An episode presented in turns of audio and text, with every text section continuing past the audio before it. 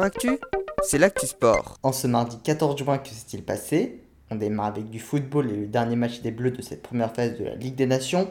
Battus 1 à 0 par la Croatie hier soir, ils sont derniers de leur groupe et déjà éliminés du Final Four. Ils ne défendront pas leur titre, mais ce qui est inquiétant est le mondial qui arrive à grands pas. Je vous ai d'ailleurs posé la question de savoir si vous étiez inquiet pour la Coupe du Monde 2022 sur mon compte Instagram sport.kyliantanguy. Le Danemark a pour sa part battu l'Autriche 2 à 0 et garde donc la tête du groupe 1.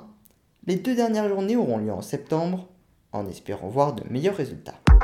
Également en football, les Australiens ont dans la nuit battu le Pérou au pénalty en finale de barrage intercontinentaux. Ils se qualifient donc pour le mondial où ils rejoignent le groupe D de la France. L'Australie sera d'ailleurs le premier adversaire des Français, ce sera le 22 novembre.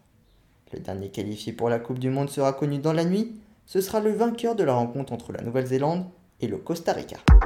En basket match 5 de la finale de NBA, les Golden State Warriors se sont imposés 104 à 94 et mènent désormais la série 3 victoires à 2 face au Celtic Boston.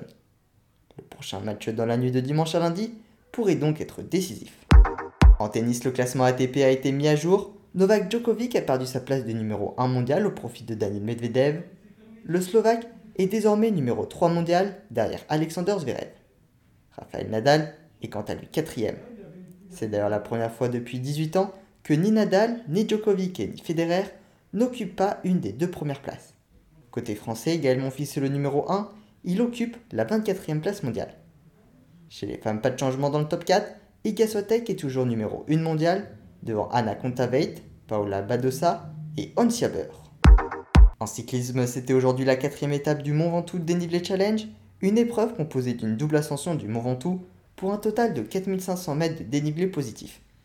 Victoire du portugais Ruben Guerrero de l'EF Education Easy Post chez les hommes, Guillaume Martin a pour sa part terminé 5 Pour les femmes, c'était la toute première édition.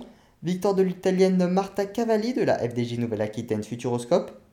La championne de France Evita Music, également chez la FDJ Nouvelle-Aquitaine Futuroscope, a pour sa part terminé 3 Enfin, en natation, ce sont actuellement les championnats du monde handisport à Funchal au Portugal. Plusieurs médailles déjà pour la délégation française. Laurent Chardard a décroché l'argent sur 100 mètres nage libre S6. Alex Portal, l'argent également sur 100 mètres papillon S13. Solène Sache le bon sur 100 mètres brasse SB4. Et Hugo Didier, l'argent sur le 200 mètres 4 nage SM9. Voilà pour les actualités du jour. À demain dans Sport Actif.